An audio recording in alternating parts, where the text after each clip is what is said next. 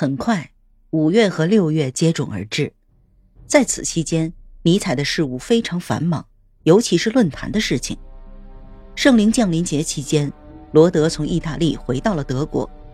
归家期间，罗德途中在巴塞尔进行了停留。这件事让尼采极为兴奋，他想将自己的朋友介绍给瓦格纳，并将罗德带到了特里伯森。他们在特里伯森度过了愉快的一天。但是他们没有意识到，他们正处在深渊的边缘。接着，罗德离开了巴塞尔，继续自己回家的旅途。尼采独自留在了巴塞尔，成为了一件蠢事的牺牲品。此时。过分的劳累拖垮了尼采的身体，他被迫放下工作，躺倒休息了。一八七零年，那场使欧洲陷入混乱的战争的传闻似乎并没有引起尼采的兴趣，他几乎对新闻毫无兴趣，他不关心时事，这倒不是因为他不关心自己的祖国，而是因为他的想法和歌德的想法一致。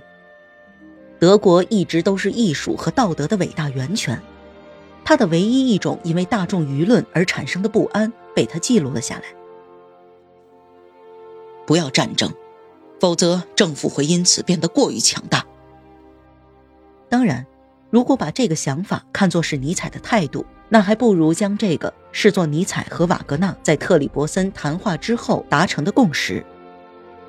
在路易二世统治着的巴伐利亚地区，尤其是德国南部莱茵河地区。瓦格纳声名远播，受人欢迎。然而，在德国北部，尤其是柏林，人们却并不欣赏他。所以，瓦格纳不希望有任何战争危机，因为他清楚，战争必将会导致德国北政权普鲁士的权威进一步增加。在这一前提下，尼采在他简短的笔记中指的就是普鲁士政府。尼采预见到老师心中的担忧，在他看来。可比的柏林，这个由官僚、银行家、记者和犹太人组成的柏林，最终会取得德国的霸权。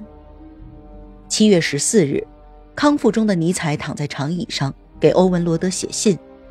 他向罗德谈起瓦格纳和汉斯·冯布勒，谈起艺术和友谊之间的种种问题。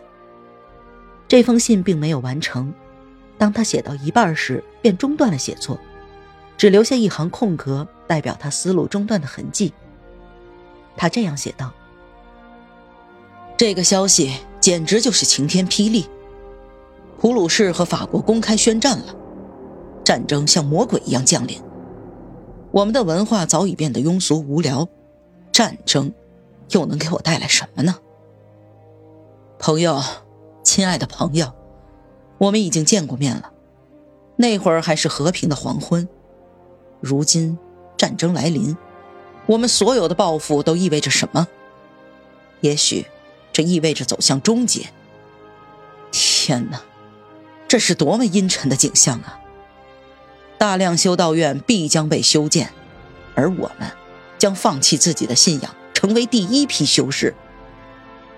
尼采在信末写上了“忠诚的瑞士人”的署名，这个名字实在是出乎人的意料。但是从字面上可以进行解释，在获得巴塞尔大学的教授资格同时，尼采不得不放弃了自己的国籍。但是这个名字却远没有表面上看起来这么简单。尼采在这个名字中宣告了自己那超脱的心态，他已经决定去做一个沉思者了。尼采对自己产生了怎样的误解啊？不过此时的他太年轻，太勇敢。太喜欢自己的民族，因此他不可能对这场战争冷眼旁观。作为一个忠诚的瑞士人，他因瑞士人的国籍而免除了兵役。于是他和妹妹伊丽莎白便一起安静地住进了一个山中客店里。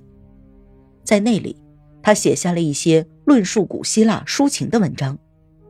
在文章中，他第一次明确地对狄奥尼修斯和阿波罗精神下了定义。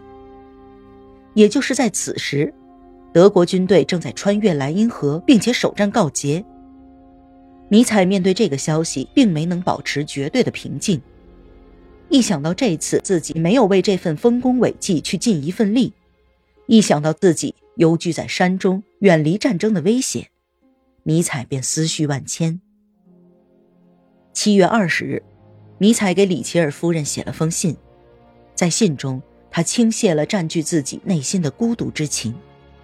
他首先对文明表露出了一种担心，这种担心源自斯巴达和雅典的冲突摧毁了古希腊的历史。很不幸啊，历史总是在相似的轨迹中前行。从这些轨迹中，我们看到同一种文化传统被诸如此类的民族战争的灾难所摧毁。我对自己的碌碌无为感到惭愧。我在炮兵团里所学的东西，在这个时候正派得上用场，而我也已经为一场激烈的战斗做好了准备，以防战事出现逆转。你知道吗？基尔的学生全都踊跃地报名参军了。